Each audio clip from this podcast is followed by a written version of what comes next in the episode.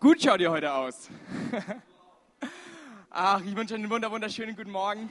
Ähm, es ist so schön, heute mit euch hier zu sein. Mein Name ist Michael Goth, ich bin Pastor für Kleingruppen hier in der Gemeinde.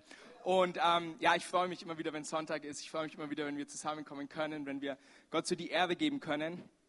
Und ganz besonders freue ich mich, dass bald schon wieder Ostern ist. Wer, wer hätte das gedacht, oder? Gestern war noch Silvester, jetzt ist schon wieder Ostern. Ist die Raketen im Himmel, jetzt suchen wir die Eier irgendwo auf dem Boden.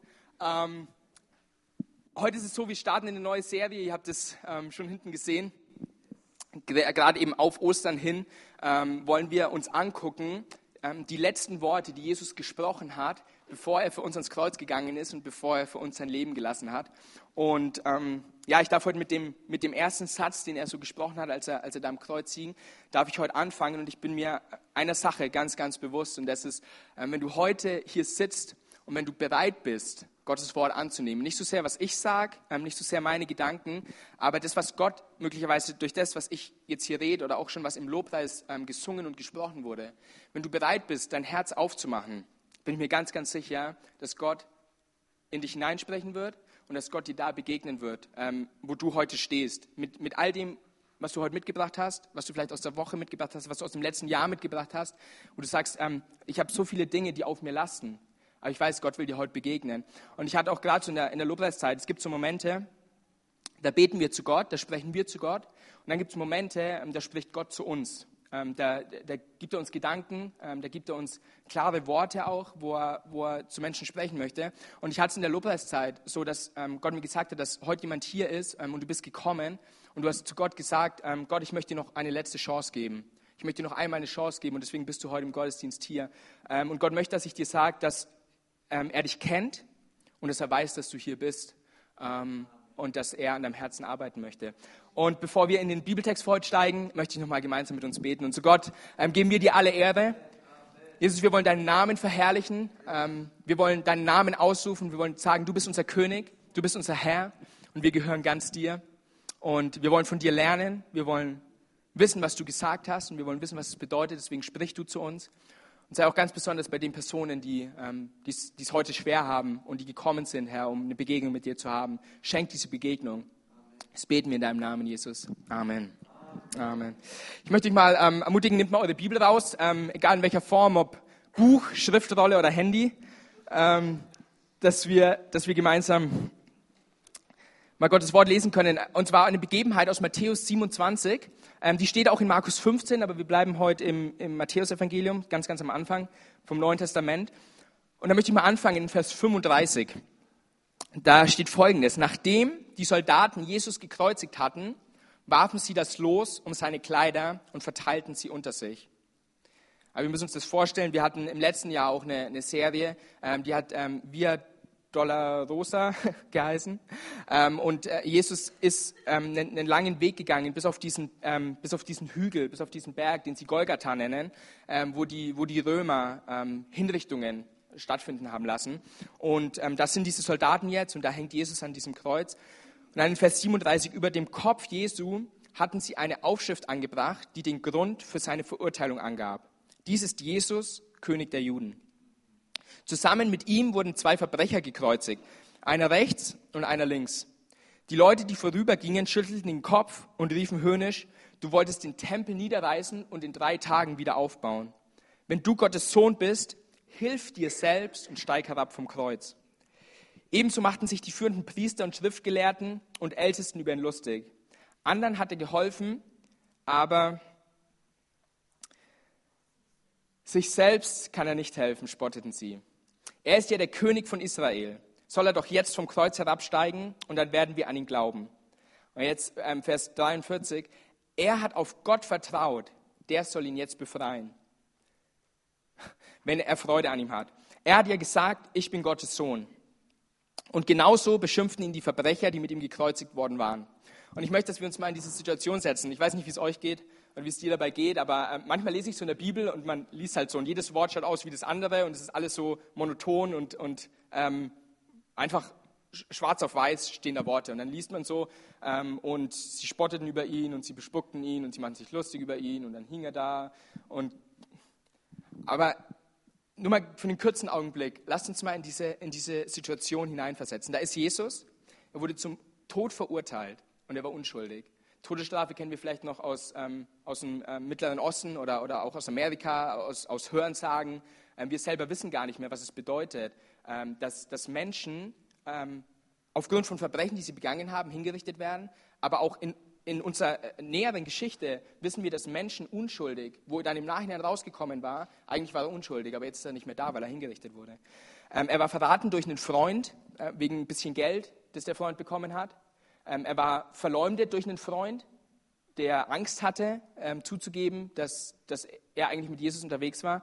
Er war bestraft und geschlagen. Und wenn ihr Passion Christi kennt, ähm, da hat man so ein bisschen das, den Anschein, äh, einfach aus Spaß und der Freude.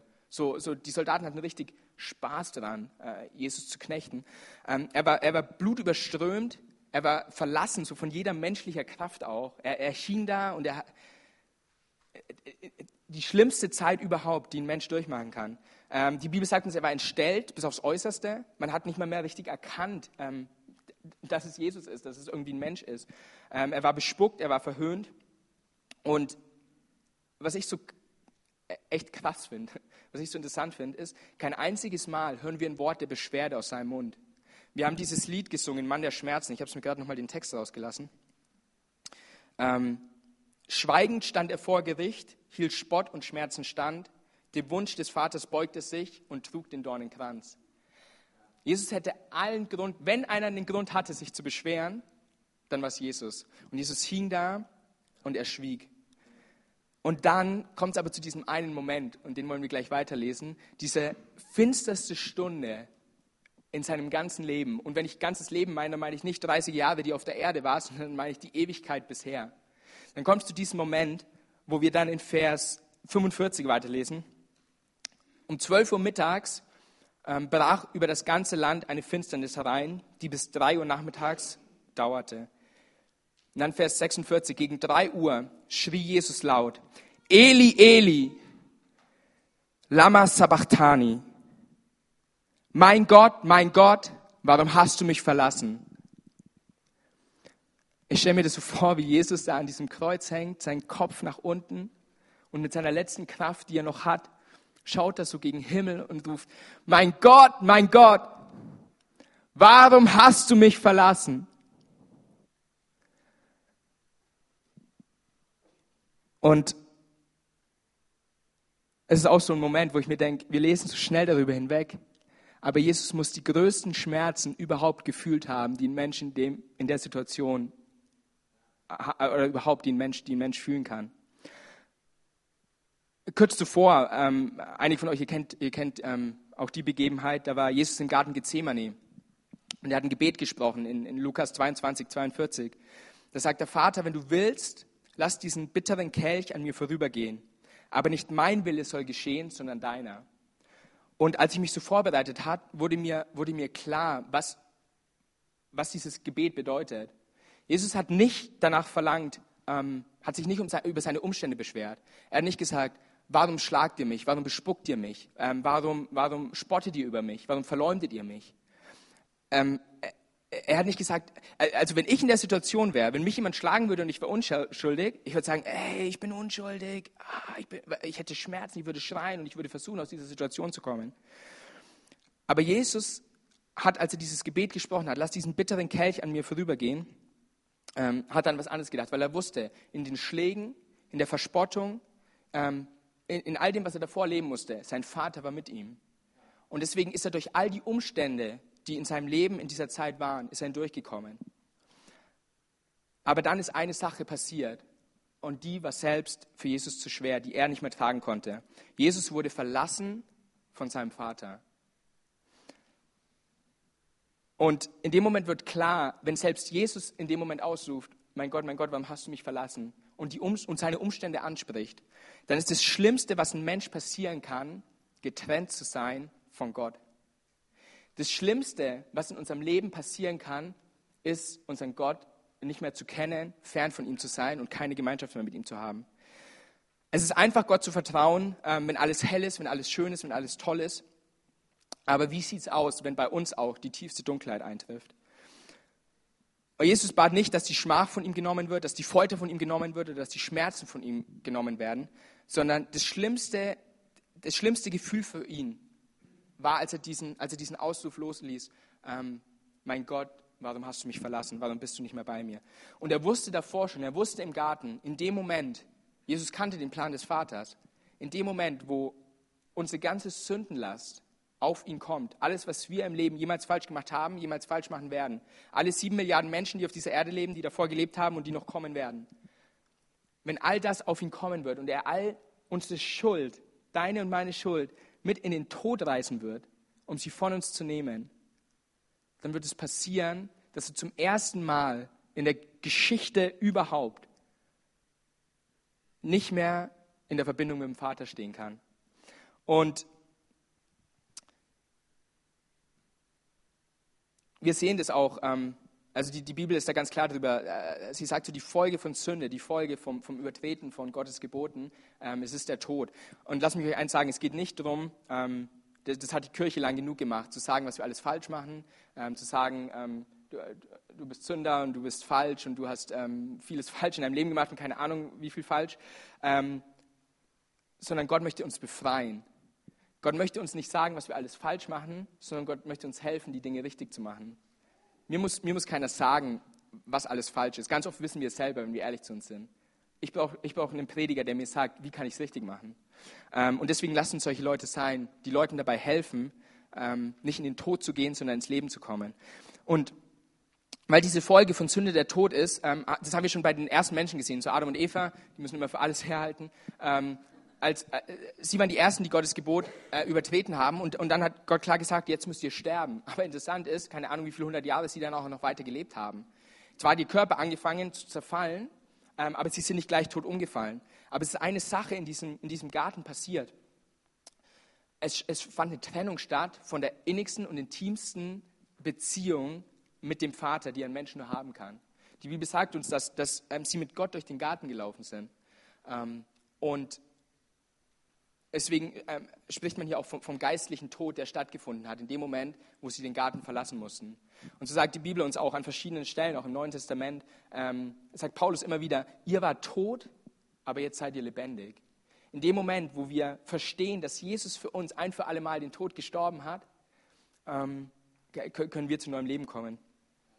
Und Deswegen den, den, Kelch, den Jesus da trinken musste, ähm, das lesen wir auch in Jesaja 51 schon prophetisch voraus. Das finde ich so, so, interessant einfach an, ähm, an Gottes Wort, dass, dass, dass, Gott so alles bis ins kleinste Detail schon vorausgeplant hat. Deswegen lesen wir es in Jesaja 51 und auch in Jeremia 25 äh, von diesem Kelch des Zornes, der eigentlich für uns Menschen da war, wo Jesus sagt, aber diesen bitteren Kelch, Vater, wenn es dein Wille ist, ich will ihn trinken, damit die Menschen ihn nicht mehr trinken müssen. Jesus beschwert sich nicht über seine physischen Schmerzen, aber Jesus fühlt einen Schmerz, der viel größer ist. Ähm, und da lass uns mal zu uns kommen. Der, ich glaube, der, der größte Schmerz, den ein Mensch erleben kann, ist auch nicht ähm, etwas Körperliches. Es ist ähm, sol solche Wunden, die verheilen irgendwann. Da ist unser Körper richtig gut damit. Vielleicht bleiben Narben zurück, aber in den besten Fällen ist es einfach, ist es wieder verheilt. Aber der, der größte Schmerz, den Mensch wahrscheinlich durchleben muss, ist, ähm, ist Liebe zu verlieren. Und je länger diese Liebe angehalten hat, desto, desto schwieriger wird es. Wenn du einen Arbeitskollegen hast ähm, und ähm, ihr, ihr, versteht euch gut und der äh, muss wegziehen, wird versetzt, keine Ahnung was, geht irgendwo anders hin, ähm, dann fällt es schwierig. Äh, ne, es ist schade, ähm, man ist ein bisschen traurig, aber so das Leben geht weiter. Ähm, jetzt ist aber vielleicht so, du hast, einen, du hast einen guten Freund, mit dem du aufgewachsen bist, mit dem du jahrelang, ihr seht euch vielleicht jeden Tag, und dann plötzlich, ähm, aus was für Gründen auch immer, verschwindet er, ähm, muss auch irgendwo hin, zieht um. Ähm, das ist, und, und dann plötzlich ist diese Leere da. Ihr könnt euch nicht mehr jeden Tag treffen, ihr könnt vielleicht nur noch ein paar Mal telefonieren, ähm, aber das ist ganz, ganz, tut ganz, ganz weh. Und manche von euch, manche von uns, wir haben es erlebt, ähm, Menschen aus der Familie zu verlieren. Wirklich das Innigste, was man auf dieser Erde mit einem Menschen eine Beziehung haben kann. Manche von euch, kennt diesen Schmerz, den man, den man dadurch lebt, wenn man, wenn man den Menschen, den man von Herzen liebt, ähm, nicht mehr sehen kann. Und jetzt bezeugt uns die Bibel in, in Johannes 1, Vers 18, dass Jesus von Ewigkeit her mit dem Vater war. Er hatte die, die größte Liebesbeziehung überhaupt. Und vielleicht auch nur ansatzweise können wir nachvollziehen, was für Schmerzen er in dem Moment hatte, als er ausgerufen hat, mein Gott, warum hast du mich verlassen? Und dann, ähm, Jesus ist aber, ich, ich glaube nicht, dass Jesus verzweifelt war. Ich, äh, Jesus war nicht verzweifelt, weil ähm, in dem Moment, wo er diesen Satz ausruft, hat er nicht nur seinen Schmerz kundgetan, das hätte er auch für sich behalten können. Aber er hat allen, die ähm, ihn angeklagt hatten, allen, die, die um ihn herum standen und jedem, der danach kam, bis, bis zu uns heute, hat er noch eine Botschaft hinterlassen. Und das ist die Botschaft, die, ähm, die sagt, ich bin, der ich behauptet habe, dass ich bin. Ihr sagt spöttisch ähm, König der Juden, aber ich sage, ich bin wirklich der Messias. Ich bin der, der angekündigt wurde. Ich bin der, der diese Menschen retten will. Weil dieser Satz, den er spricht, mein Gott, mein Gott, warum hast du mich verlassen, das ist der erste Satz von Psalm 22, also Vers 2, da, da beginnt der Psalm. Ähm, da steht genau dieses, mein Gott, mein Gott, warum hast du mich verlassen? Und ähm, für Juden war es so, gerade für die Schriftgelehrten und für die Pharisäer, die konnten die hebräische Bibel, ähm, man nennt sie Tora, die konnten die auswendig. Das heißt, in dem Moment, wo sie den ersten Satz von diesem, von diesem Psalm gehört haben, und sie wussten, ähm, was in diesem, was in diesem äh, Vers, äh, was in diesem Psalm steht. Und da steht genau das, was Jesus dort am, am Kreuz durchlitten hat. Der Psalm wurde zwar von König David Jahrhunderte zuvor geschrieben, aber ähm, da geht es um eine Exekution, die, die König David so nie, so nie erlebt hat. Das heißt, es kann nicht um, um David gehen, es kann nicht sein. Das heißt, er hat das prophetisch geschrieben auf Jesus hin. Ich habe euch auf eurem ähm, Predigt-Handout, habe ich euch ein paar ähm, Stellen zu Psalm 22 rausgeschrieben, die ihr vergleichen könnt, die eins zu eins später so stattgefunden haben, sogar vom Wortlaut her so stattgefunden haben, ähm, wie wir später in Matthäus oder Markus oder auch in den anderen Evangelien ähm, nachlesen können. Und also ich kann mir vorstellen, was ein richtiger Schlag ins Gesicht für, für, für die Herumstehenden, die gedacht haben, jetzt haben wir gewonnen, jetzt haben wir diesen, diesen Rebell diesen Revolutionsführer, jetzt haben wir ihn klein gemacht. Und, und Jesus gibt ihnen zu verstehen, hey, ich bin der, auf den ihr eigentlich die ganze Zeit gewartet habt. Und jetzt sitzen wir hier, 2000 Jahre später, und fragen uns, okay, was hat das Ganze mit mir zu tun? Jesus hat, hat es durchgemacht. Ähm, was, was, was bringt mir das? Und ich kann dir sagen, es ist eine gute Frage. Und es hat mehr mit uns zu tun, es hat mehr mit dir zu tun, als du dir vorstellen kannst. Und dazu müssen wir uns die Frage anschauen, ähm, die Jesus da gestellt hat. Warum gerade dieses Wörtchen, warum hast du mich verlassen? Und die ähm, Antwort auf die Frage, warum, ist sicher keine Diskussion darüber, ähm, ob Gott nun Gott verlassen kann und keine Ahnung, was da alles für, ähm, für Diskussionen aufkommen können. Ich habe ich hab mich in der Vorbereitung mich viel damit befasst, ähm, wie kann es jetzt praktisch passieren oder was kann da dahinter stecken. Ähm, aber dafür ist Jesus sicher nicht gestorben. Und als ich, als ich die Antwort, also als ich für mich so die Antwort erkannt habe, ähm, habe ich gesehen, es ist so simpel. Gott Gottes Theologie ist nicht kompliziert, sondern Gottes Theologie ist simpel. Gott möchte, dass wir es verstehen. Ähm, und mir sind, echt, mir sind echt Tränen gekommen. Ich bin ein bisschen nah am Wasser gebaut. Ähm, mir, mir, sind Tränen gekommen, als ich realisiert habe, ähm, was die Antwort auf diese Frage ist. Und ähm, wir müssen verstehen, dass wir nicht immer alles verstehen. Also ich habe ich hab keine Antwort letztendlich auf die Frage, wie kann Gott jetzt Gott verlassen und wie kann diese Verbindung auseinandergehen. Ähm, ich habe auch nicht, nicht eine Antwort auf, auf jede Frage, was passiert, was vielleicht gerade in deinem Leben passiert oder was noch in Zukunft passieren wird. Ähm, aber es ist gut. Wir müssen verstehen, dass wir nicht immer alles verstehen. Ähm, und das ist legitim. Aber was ich verstanden habe, ist diese Frage auf dieses Warum. Und mein Gebet, auch in der Vorbereitung für die Predigt, ähm, für dich und für uns ist, ähm, dass wir gemeinsam dieses, dieses Warum verstehen.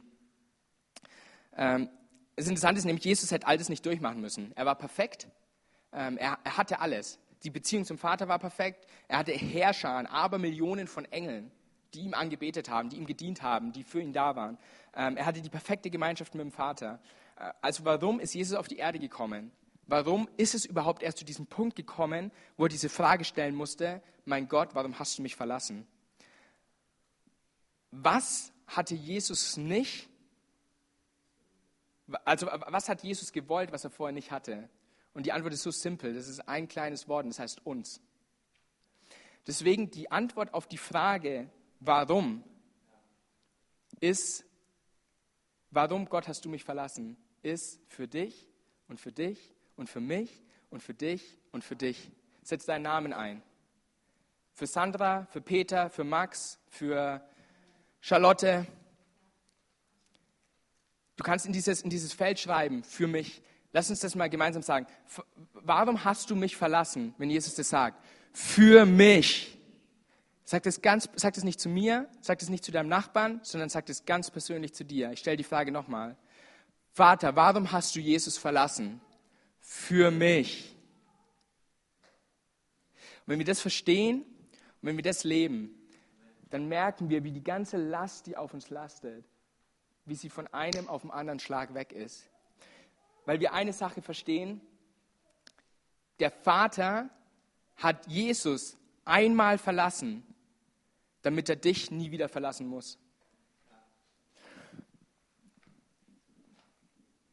Er durchlebte das Gefühl der Gottverlassenheit, damit wir es nie wieder durchleben müssen. Er nahm die Schuld auf sich, damit wir sie nicht mehr tragen müssen. Er wurde zur Sünde gemacht, sagt uns die Bibel, damit wir gerecht sein können, in 2. Korinther 5. Am Kreuz, und jetzt wird es interessant, am Kreuz, die, die Bibel sagt, er wurde zur Sünde gemacht. Das bedeutet, am Kreuz wurde er Mord, er wurde Vergewaltigung, er wurde Pornografie, er wurde Lüge, er wurde Diebstahl, er wurde alles, was du dir vorstellen kannst, was du jemals in deinem Leben gemacht hast, wo du dir sagst, wo du dir bis heute Vorwürfe machst, wo du bis heute, wo du bis heute nicht damit zurechtkommst. Jesus wurde die Tat selber, er wurde die Sünde, damit du diese Last nicht mehr tragen musst. Er will dich befreien davon, er will dich frei machen davon. Er will, dass du ein Leben in Freiheit führst, er will, dass du ein Leben in Fülle führst und nicht von Niedergeschlagenheit, von Druck, von Lasten, von Anklage, sondern Jesus hat dich freigesprochen. Er hat uns freigesprochen. Er trank den Kelch von Gottes Zorn, damit wir Frieden haben können, sagt uns die Bibel. Er wurde zum Fluch, damit wir befreit sein können, Galater 3. Jesus hat sich nicht selbst gerettet, auch das lesen wir, äh, auch das singen wir in diesem Lied der Schmerzen. Jesus hat sich nicht selbst gerettet, damit er uns retten kann. Selbst die, die ihn verspottet haben. Er wurde verlassen, damit uns vergeben werden kann. Und er starb, damit wir leben können. Jesaja 53, 3 bis 5. Er wurde verachtet und von den Menschen abgelehnt. Ein Mann der Schmerzen, mit Krankheit vertraut. Jemand, vor dem man sein Gesicht verbirgt. Er war verachtet und bedeutete uns nichts. Dennoch, er nahm unsere Krankheiten auf sich und trug unsere Schmerzen. Jesus nahm deine Krankheit auf sich und trug deine Schmerzen. Und wir dachten, er werde von Gott geächtet, geschlagen und erniedrigt. Doch wegen unserer Vergehen wurde er durchbohrt, wegen unserer Übertretungen zerschlagen. Er wurde gestraft, damit wir Frieden haben können. Und deswegen, das ist keine Botschaft, wo wir jetzt alle traurig sein müssen, wo wir alle niedergeschlagen sein müssen, sondern er will, dass wir Frieden haben. Er will, dass wir Freude haben. Er will, dass wir da in diese Welt rausgehen, dass wir später diese, diese Tür hinausströmen, in diese Woche hineinstarten und uns gewissen, unser Gott ist mit uns. Er hat es alles für mich getan. Er hat es getan, dass ich ein Leben in Fülle haben kann. Ist es nicht was, ah, so was Cooles? Jesus stellte die Warum-Frage stellvertretend für uns. Ähm, so oft fragen wir Gott, warum ist das passiert? Ähm, warum hast du das zugelassen? In unserer tiefsten Not, in, in, diesem tiefsten Gefühl von Ungerechtigkeit, wenn wir einfach die Menschen und die Welt nicht mehr verstehen, ähm, fragen wir, warum lässt du Böses zu? Warum musste dieser geliebte Mensch sterben? Ähm, warum hast, hast, du dich Gott von mir abgewandt? Wir stellen all diese Warum-Fragen. Ähm, und sicher lässt sich ähm, Leid und Unheil und so lässt sich nicht vergleichen. Äh, du, du, leidest mehr als ich oder ich leide mehr als du oder keine Ahnung was. Aber ich glaube, wenn wir uns in einem Punkt einig sein dürfen, dann ist, wenn es einen Menschen gab, der jemals auf dieser Erde gelebt hat, der kein Leid verdient hat, ähm, dann war es Jesus. Aber er hat es durchlebt, um dich zu verstehen. Er hat diese Schmerzen auf sich genommen. Und wie schon gesagt, ich habe keine Antworten. Ich kann dir nicht sagen, bis so passiert ist, was passiert ist, oder bis so passieren wird, was passieren wird. Aber ich weiß eins, Jesus weiß, wie es dir geht. Und das ist in solchen Situationen manchmal wichtiger, als, als ähm, die Antwort auf die Frage, warum zu haben.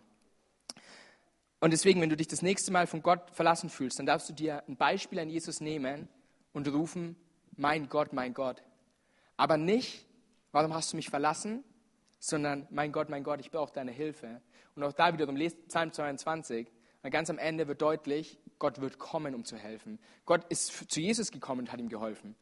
Gott hat Jesus von den Toten auferweckt. Jesus hat diese, diese Qualen durchgemacht, aber es gab eine Hoffnung. Und Jesus lebt und er ist auferstanden. Ähm, Sprüche 3, 5 bis 6. Vertrau von ganzem Herzen auf den Herrn und verlass dich nicht auf deinen Verstand. Denke an ihn, was immer du tust, dann wird er dir den richtigen Weg zeigen. Und da habe ich zwei Sachen verstanden die ihr euch, ähm, ihr habt es nicht auf eurer Mitschrift, aber die könnt ihr euch aufschreiben. Je mehr ich Gott kenne, desto weniger frage ich, warum. Weil Jesus die Warum-Frage schon gestellt hat. Aber je mehr ich Gott kenne, desto mehr frage ich, wozu? Gott, wozu ist das passiert? Was ist dein Plan dahinter? Was willst du, dass ich jetzt tue?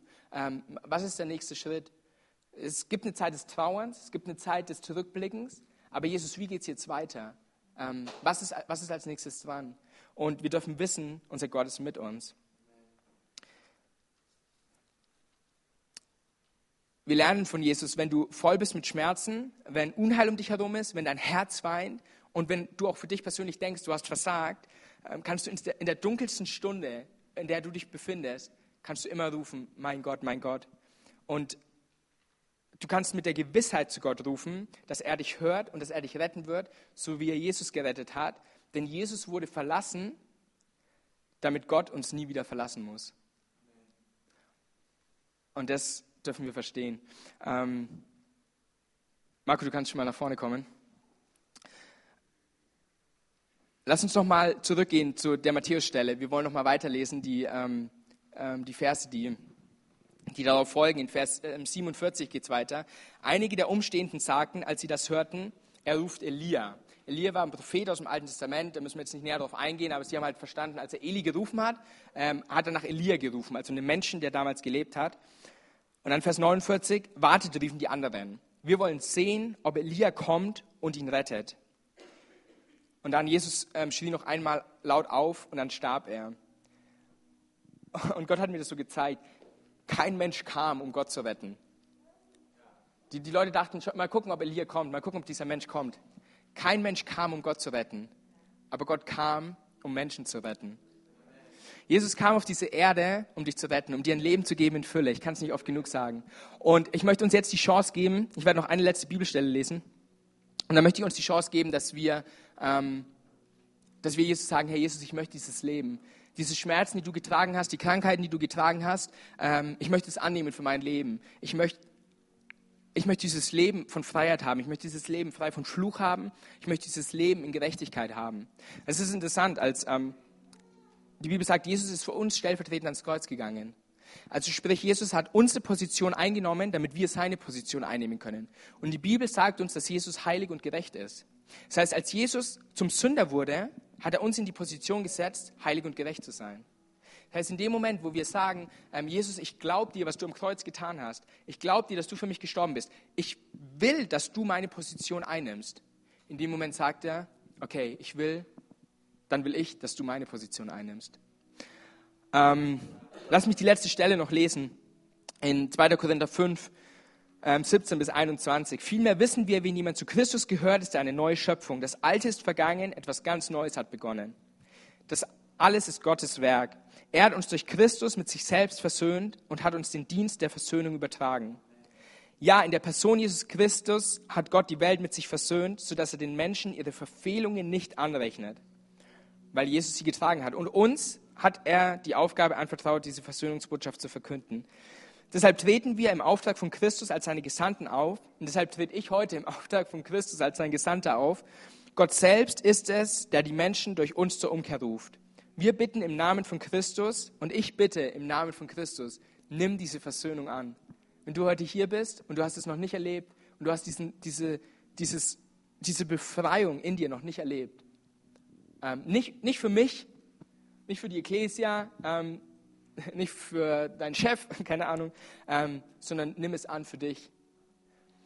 Vers 21, denn der ohne jede Sünde war, denn den, der ohne jede Sünde war, hat Gott für uns zur Sünde gemacht, damit wir durch die Verbindung mit ihm die Gerechtigkeit bekommen, mit der wir vor Gott bestehen können. Und lass uns nochmal ins Gebet gehen.